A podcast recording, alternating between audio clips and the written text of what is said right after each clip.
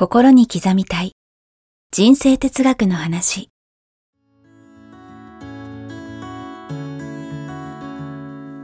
学校に行けない子どもたちからオリンピック選手をはじめとするアスリート企業経営者マネージャー新入社員。メンタルサポーターとして20年間にわたり講演研修を行ってきた成田義則が今と未来を変える人生哲学の話をお届けします。視聴者リスナーからの人生相談にもお答えします。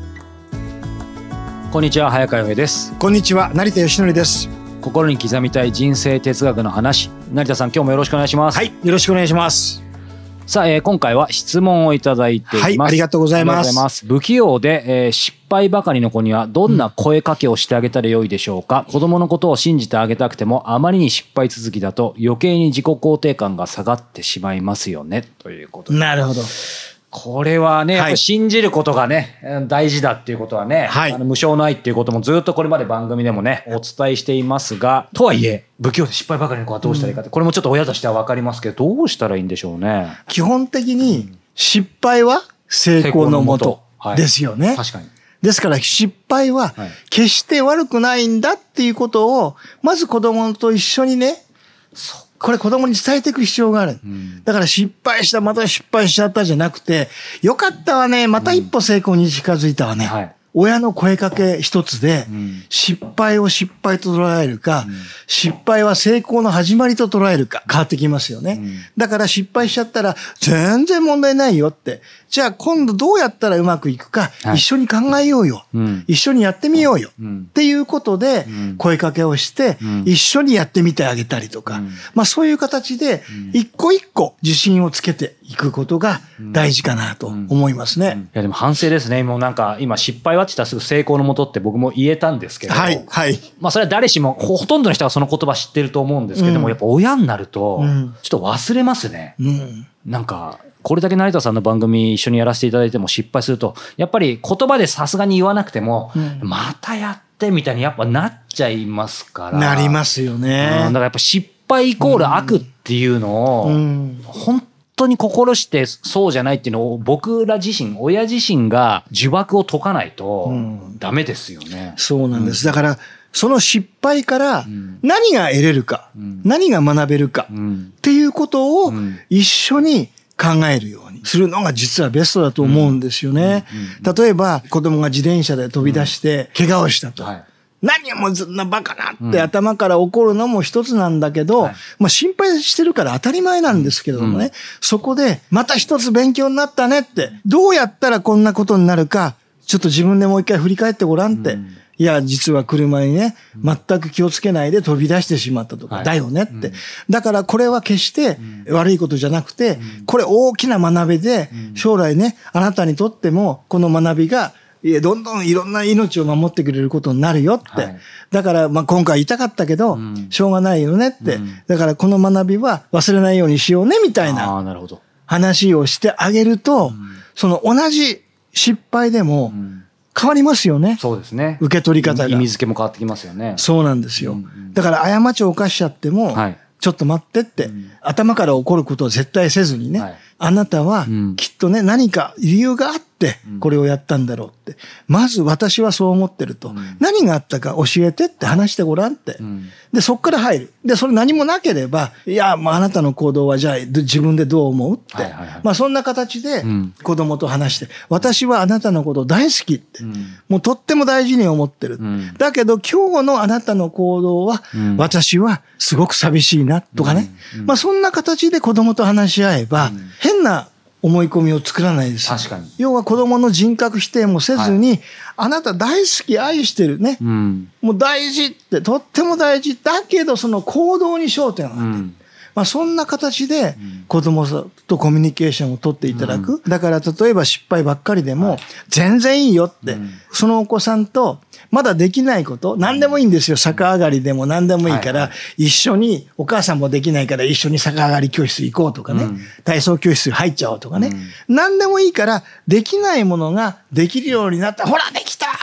うん、やったって、この喜びを繰り返すことによって、やればできるんだと。いう思い込みを大人になるまでに持てば、なるほど。将来ね、僕がやれば何でもできるっていう思い込みを持てるから、うん、そしたらば大成功者ですよね。そうですね。天才になりますよね。そう。だから自分がやりたいものを見つける。うん、で、やりたいと思ったら諦めなければやがて必ずできる。うん、まあ、こんな人生になったら楽しくないですか？確かに。その思い込み変わるとね、まあ、全てがとまでは言わないですけど、なんか自分自身の人生振り返っても、その、まさに失敗ばかり続いて萎縮しちゃってる時って、もうどんどんそこの回転、逆回転が止められないと、もう失敗ばかり本当に続くじゃないですか。はい、でも何かたった一つのことで幸運にもその回転がプラスの方に回り始めると、嘘のようにうまくいくことありますよね。うん、失敗しちゃいけないという思いが失敗を呼ぶんですよ。だから例えば人前でね、はい、うまく喋れなきゃいけないとか、うん、ね、そんな風に思ったら、前で喋れなくなっちゃうじゃないですか。うん、じゃなくて、まずは失敗っていうのは決して悪いことじゃないってことを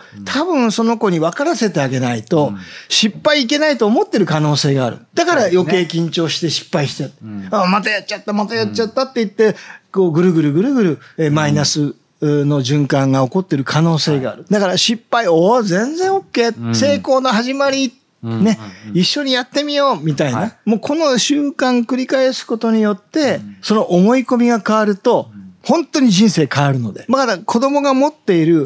悪しき思い込み、これを変えてあげるのも親の役割だと思いますね。これちょっと応用で伺いたいんですけど、はい、今の基本をちゃんと心得た上で、はい、なんか僕なんかもなんですけど、やっぱり僕と成田さんが同じこと言うんだと、やっぱり全然違う感じがするんですよ。こう成田さんが言ってる言葉にすることを、例えば僕が家で言っても、なかなかまだできない時もあって、自分自身の失敗も含めてなんですけど、例えば、まあこの方にもありますけど、どんな声かけをっていうところで今成田さんの声かけっていうのは一つあると思うんですけど、声かけ自体がまだ難しいんじゃないかっていう、つまり、例えばもう失敗続きで、もうすごい萎縮しちゃってて、その今の声かけを言語化して伝えると逆に、その、それも受け取ってもらえないんじゃないかみたいな、そのくらい心閉じちゃってたり、関係性が萎縮しちゃってる時とかっていうのは、つまり言葉を直接発することなく相手に信じてるよとか、なんかそういうものを伝えるための何かヒントってありますかね？いや、だからこれは普段の、やっぱり会話が大事なんですよ。伝わらないんですね。いくら思いだけ、親の思いは必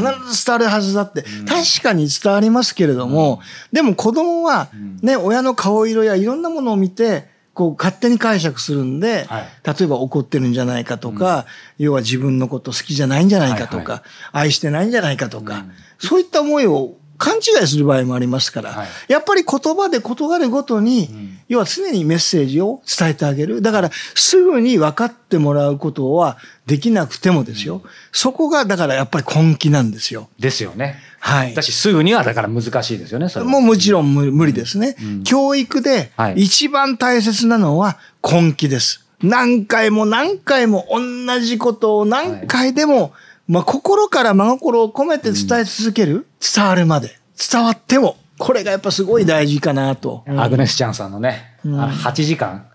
子供に伝えるって本に書いてありましたよね。8時間向き合うって普通できないですけども、うん、ね、彼女はその8時間だけじゃなくて、また同じようなことが起こっても、うん、おそらく同じように時間かけて向き合って話し合ってると思うんですよね。それをやってれば子供は常に自分は愛されてるって。いうことが伝わりますよね。いや、本当ですよね。その根気が結局愛情の裏返しですもんね。そう。うん、だから常に断るごとにね、はい、いかに例えば嘘が題名か、うん、で、それを時間をかけて話し合うっていうのは、それだけ自分が愛されてる、大事に思われてるっていう、これが自然と伝わっていくわけですから、これ一日では無理ですよね。ですから日々、日々意識をして、